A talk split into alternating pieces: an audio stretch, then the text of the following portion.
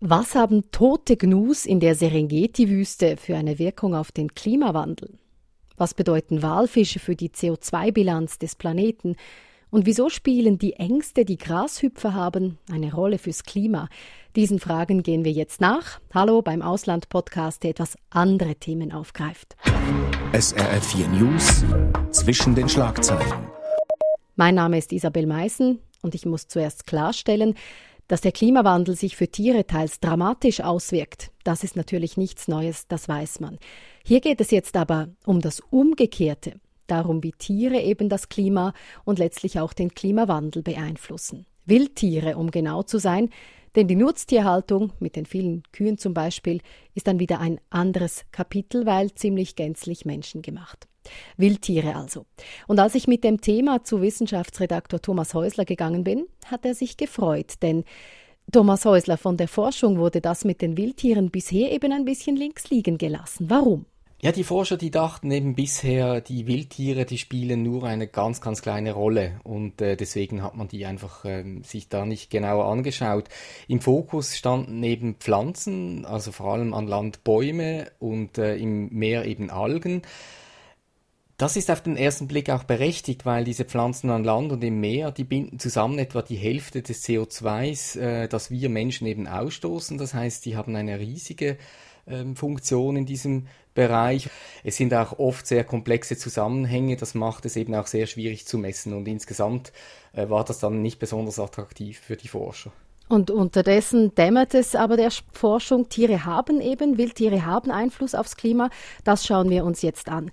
Zuerst müssen wir aber etwas Basisarbeit machen, den Unterschied zwischen Tier und Pflanze. Also man hat das in der Schule gelernt, Pflanzen machen eine Metamorphose. Und das ist im Hinblick aufs Klima ja auch der springende Punkt. Ja, genau. Also diese Metamorphose, das ist ja einfach ein Fremdwort für diesen Prozess in der Pflanze, in dem die Pflanze das Sonnenlicht nutzt, um eben aus dem CO2, aus der Luft, äh, Zucker und auch äh, später dann andere Bausteine des Lebens aufzubauen. Das heißt, sie nimmt eben CO2 aus der Luft auf und bindet es, speichert es und das macht eben diese Rolle im Klima dann so wichtig. Tiere, die können das ja nicht, die können nur wachsen und leben, indem sie Pflanzen fressen oder eben andere Tiere, die vorher Pflanzen gefressen haben.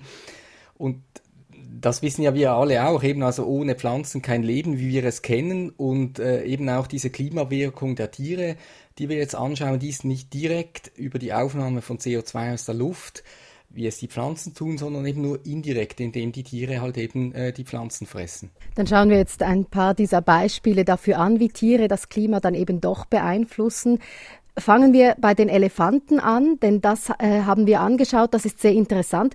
Elefanten sind ja regelrechte Baumvernichter. Ja, also Forscher haben sich speziell den Einfluss von Waldelefanten auf den Dschungel in Afrika angeschaut und das kennen wir ja alle aus Tierfilmen, wie so ein Elefant einen Baum mit dem Rüssel packt und ihn ratzfatz einfach ausreißt. Äh, das machen äh, Elefanten natürlich nicht einfach nur zum Spaß, gut, vielleicht manchmal auch, wenn er wütend ist oder so, aber normalerweise ähm, ist das ja für die Nahrung damit gestalten sie den Dschungel richtiggehend um. Also es gibt in so einem äh, Wald, in dem es eben auch diese Waldelefanten gibt, gibt es weniger kleine Bäume, es gibt weniger Unterholz, es gibt dafür mehr dieser Baumriesen, dieser Giganten.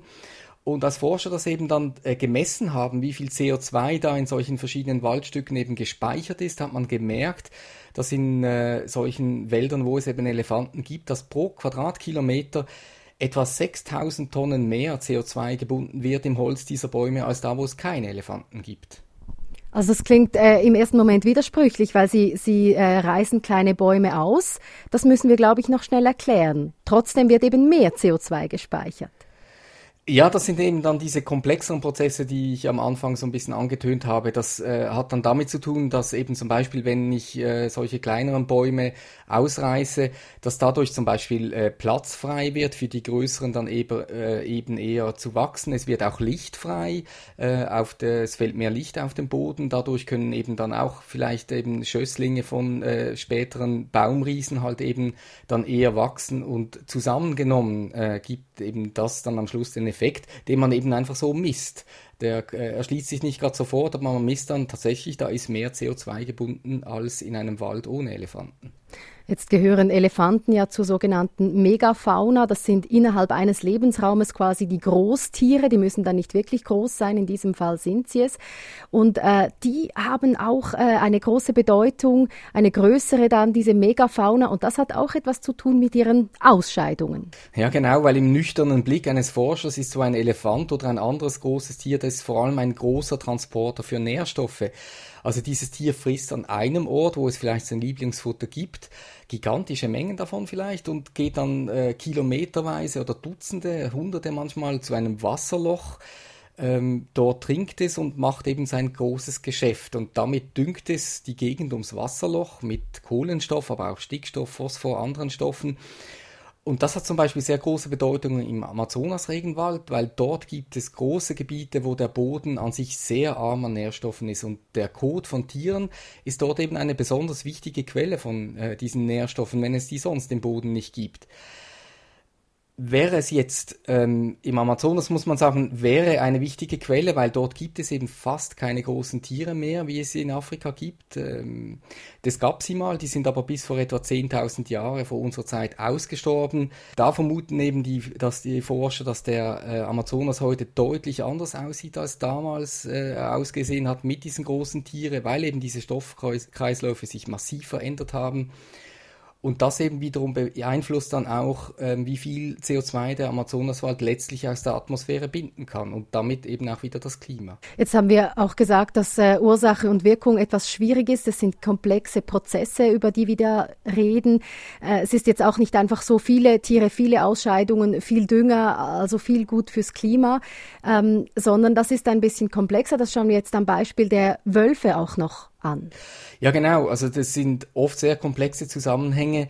Äh, bei den Wölfen ist es, ähm, gibt es wie zwei verschiedene Situationen, kann man sagen. Also als Fleischfresser halten die ja die Zahlen von Pflanzenfressern im Schach, kann man sagen. Also zum Beispiel Elche in den Wäldern Kanadas, aber auch in den großen Wäldern der USA. Und da hat man gesehen, gibt es in einem Waldgebiet nur noch wenige Wölfe, dann gibt es eher mehr Elche und der Wald, der leidet, weil eben die Elche viele von diesen Bäumen äh, abfressen und schädigen. Und er nimmt dann in der Folge deutlich weniger CO2 auf. Das hat man so gemessen.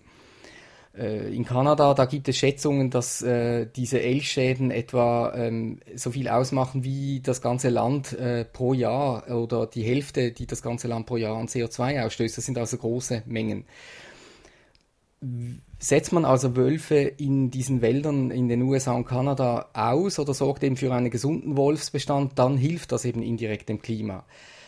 In den Grasländern, in der Prärie der USA, da ist eben der Effekt der Wölfe aber gerade umgekehrt. Dort leben nämlich keine Elche, sondern äh, die etwas kleineren Wapiti-Hirsche. Für unsere Begriffe sind die immer noch recht groß.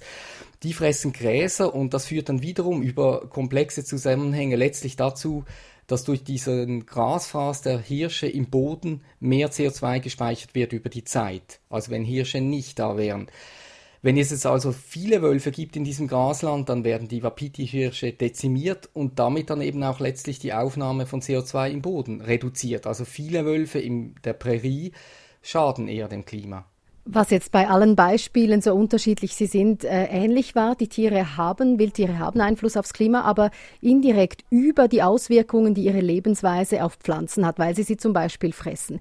Jetzt gibt es das aber schon auch, dass Tiere an sich, also direkt einen Einfluss haben aufs Klima. Ja, das gibt es auch. Also ein etwas makabres Beispiel sind äh, Wale. Die sind halt einfach sehr groß, große Fleischbrocken und damit ein wandelnder CO2-Speicher. Äh, und im Gegensatz zu großen Landtieren, deren Kadaver von anderen Tieren gefressen werden und bei denen dann auch viel CO2 bei der Verwesung eben wieder in die Luft geht, also ein großer Wal, äh, der sinkt halt in die Tiefsee und damit etwa 30 Tonnen CO2, wenn er tot ist. Und dieses äh, CO2, das bleibt in dieser Tiefsee für lange, lange Zeit ähm, gespeichert und ge gelangt eben damit dann nicht in die Atmosphäre und heizt das Klima nicht an. Aber deutlich wichtiger als dieser Beitrag als Kadaver ist äh, schon noch der le lebende Wal. Äh, der hatte auch eine sehr wichtige Wirkung, die ist ähnlich wie bei, diesen, bei der Megafauna auf äh, dem Land. Der transportiert nämlich auch große, große Düngermengen von A nach B. Also Wale fressen in nährstoffreichen Meeresgebieten Unmengen an Krill, diesen kleinen Krebschen, wandern danach sehr, sehr weit, hunderte, tausende Kilometer und geben in nährstoffarmen Gebieten dann wieder viel Kot ab. Ähm, oder sie fressen zum Teil in hunderten Metern Tiefe ähm, äh, Tiere, zum Beispiel Kraken oder ähnliches, bringen dann diese Nährstoffe via Kot eben auch an die Meeresoberfläche. Und das führt dort an äh, auch solchen sonst nährstoffarmen Gebieten zu einem starken Wachstum von Algen. Es finden Algenblüten statt und diese nehmen sehr viel CO2 aus der Luft auf. Interessant finde ich auch die Rolle eines anderen wandernden Tiers. Man kann eben die Wale schon als wandernde Tiere betrachten. Äh, und das sind die Gnus in der Serengeti in Afrika. Ähm, vor 60 bis 100 Jahren wurden die, äh, die riesigen Gnu-Herden dort, das sind, äh, waren damals 1,2 Millionen Tiere, schätzt man, die wurden um drei Viertel dezimiert durch Jagd. Dadurch äh, waren weniger Tiere da, die äh, fressen konnten. Das äh, hat dann zu viel Pflanzenmaterial in der Savanne geführt, das sich angestapelt hat. Ähm, und dadurch gab es dann in den Jahrzehnten danach viele große Buschbrände, viel mehr und viel größer als sonst und äh, Brände lassen sehr viel CO2 frei. Heute gibt es dank Naturschutz wieder mehr Gnus und damit weniger Brände und viel vom CO2 landet eben dann statt in toten Pflanzenresten via Gnu-Kot wieder mal, der Kot und äh, Insekten, die sich an diesem Kot äh, dann äh, laben. Letztendlich landet dieses CO2 dann wieder im Boden, wo es auch länger gespeichert wird. Also Gnus, Wale, Elefanten haben wir angeschaut, Wölfe, das sind äh, bisher vor allem große Tiere in unseren Beispielen gewesen. Jetzt schauen wir uns vielleicht ein nächst kleineres an, äh, Beispiel für das Zusammenspiel mit dem Klima.